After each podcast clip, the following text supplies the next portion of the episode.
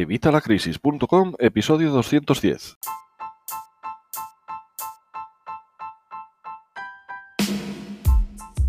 Desde Evitalacrisis.com, ya sabes, la comunidad con más de 20.000 personas interesadas en mejorar sus finanzas personales y las de su negocio y a la larga en ganar dinero a través de Internet.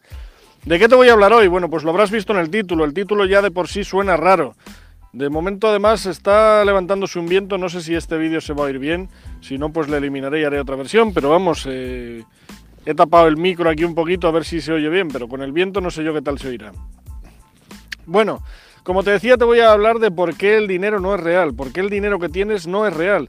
Y te voy a dar una pequeña historia, una historia rápida sobre el dinero. Hay muchos detalles, hay fechas, hay tal que no te voy a dar, pero es para que entiendas un poco de qué va esto.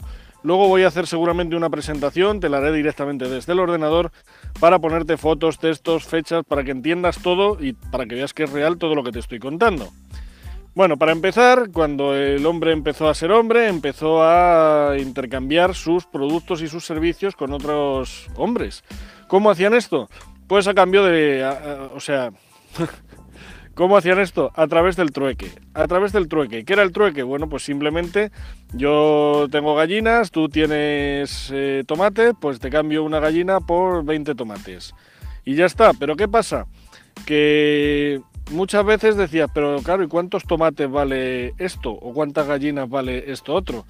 Entonces, allá por la antigüedad, en Libia, se creó la moneda, la primera moneda. Una moneda que lo que hacía era, eh, pues eso, el oro, realmente, que era un valor que, o sea, era un producto eh, escaso, un producto bonito, un producto que gustaba, se empezó a utilizar como referencia.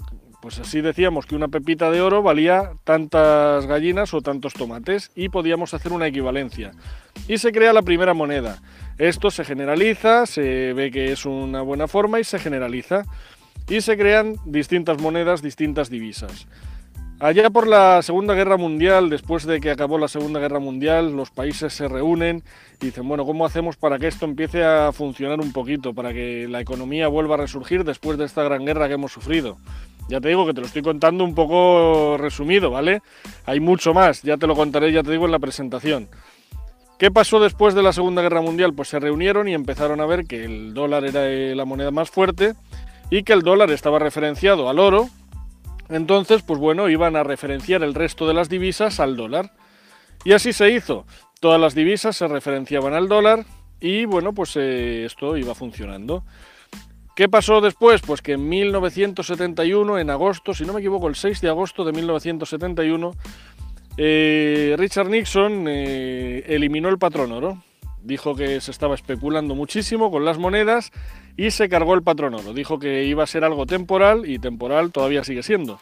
Pero eliminó el patrón oro. Tú antes cuando veías los billetes, no solo los de Estados Unidos, también aquí en España y imagino que en el resto de los países también, eran como un pagaré. A ti te ponía, eh, vale, o sea, este, este billete, este papel, eh, se hará efectivo por tanto dinero, que era el valor real del billete. Tú con esto ibas al banco y te daban ese dinero en oro. ¿Vale? Ese era eh, como eran antes los billetes. Pero a partir de 1971, cuando Nixon cambió esto del patrón oro, se lo cargó, ya dejó de, de, referenciarse al oro y entonces pasó a ser dinero ficticio, pasó a ser una moneda fiduciaria, pasó a ser dinero fiduciario, dinero que tenemos todos la fe de que vale eso, pero realmente no vale eso. Si a esto le sumamos la inflación de la que ya te he hablado varias veces, bueno, para empezar, todo esto del trueque y para que entiendas mucho más sobre el dinero, te puse un vídeo en el canal antiguo de Evita la Crisis, lo puedes ver pinchando aquí. Es un vídeo, un fragmento de la película El concursante, en el que te habla de esto del trueque también y te cuento un poquito más de la historia del dinero y de cómo los bancos inventan el dinero, que es algo que te voy a contar ahora también a continuación. Vale, entonces tenemos esto de que, bueno, pues eh, el patrón oro se ha eliminado y entonces todos, eh, todo el mundo, damos fe o tenemos fe de que ese papel, ese papel que no deja de ser un papel, vale algo. Antes las monedas tenían un porcentaje de oro, un porcentaje de plata. Dejaron de tenerlo. Ahora las monedas son un metal, pero que, no vale para nada. Simplemente nosotros tenemos la fe de que esa moneda o ese billete vale algo y por eso se llama eso, dinero fiduciario. Así que tú el dinero que tienes ahora mismo no es real, el dinero que tienes ahora mismo es ficticio. Como te decía, si a esto le sumas la inflación, ahora mismo está la inflación a un 1,2 en diciembre de 2018. Si eh, le sumas la inflación y le sumas la devaluación, ¿qué es la devaluación? Y la inflación, bueno, te lo cuento aquí en un vídeo, pero te lo voy a contar un poquito por encima. El caso es que los bancos imprimen dinero. Los bancos pueden imprimir dinero, todo el dinero que quieran, no todo el dinero que quieran, pero casi. ¿Por qué? Hay una cosa que se llama el core capital, el core capital, el capital núcleo, digamos, y el banco, por ejemplo, tiene, me parece que es el 10%, si no me equivoco, te lo estoy diciendo de memoria. Eh, es decir, ¿qué significa esto? Significa que el banco, por ejemplo, para darte a ti un crédito de 3.000 euros, él simplemente tiene que tener el 10%. O sea, tendría que tener 30, ¿no? 300, perdona, 300 euros. Estoy yo Tendría que tener 300 euros y teniendo 300 euros a ti te da 3.000. ¿Cómo puedo hacer esto? Porque el dinero es ficticio, el dinero no es real.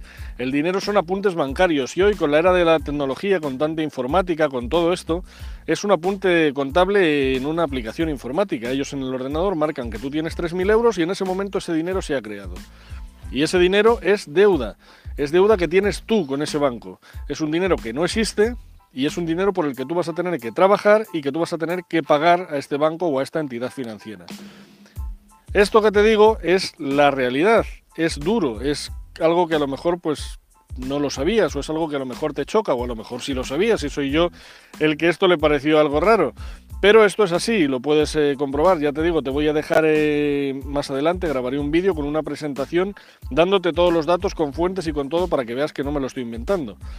Así que, ¿qué pasa? Pues que el dinero que tenemos no es real, el dinero que tenemos no vale nada.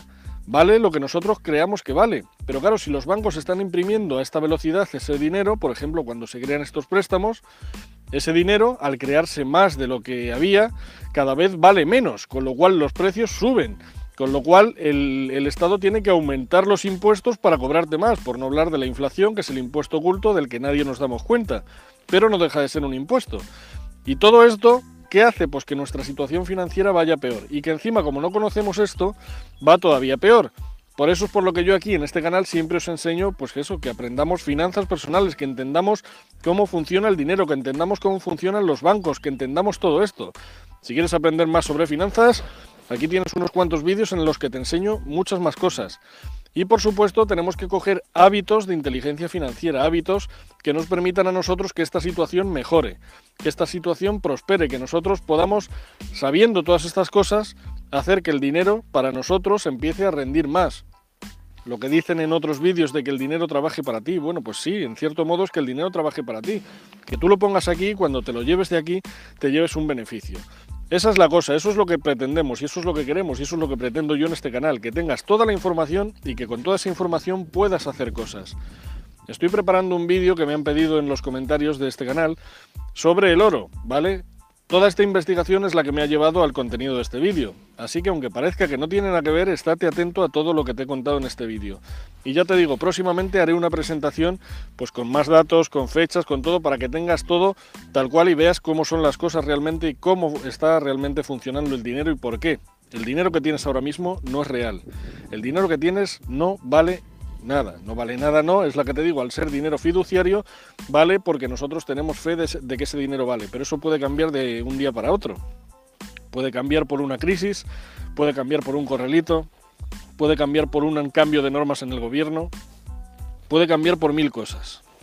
Si quieres estar preparado, Suscríbete, suscríbete aquí al canal y dale a la campanilla para que te lleguen las notificaciones cada vez que publico vídeos como estos, en los que te cuento la verdad sobre el dinero, en los que te explico cómo funciona el dinero. Por supuesto, si el vídeo te ha gustado, dame un like, el pulgar arriba y nada más. Nos vemos en el próximo vídeo que espero que te sea tan interesante como este o más. ¿Que quieres cualquier cosa que, trate cualquier cosa en el, en el, canal? Solo tienes que ponérmelo aquí abajo en los comentarios, como han hecho con este vídeo que me han pedido de, del oro que estoy preparando, por supuesto. Así que déjamelo aquí abajo en los comentarios y trataré los temas que a vosotros os gusten. Y nada más, nos vemos en el próximo vídeo, como te digo.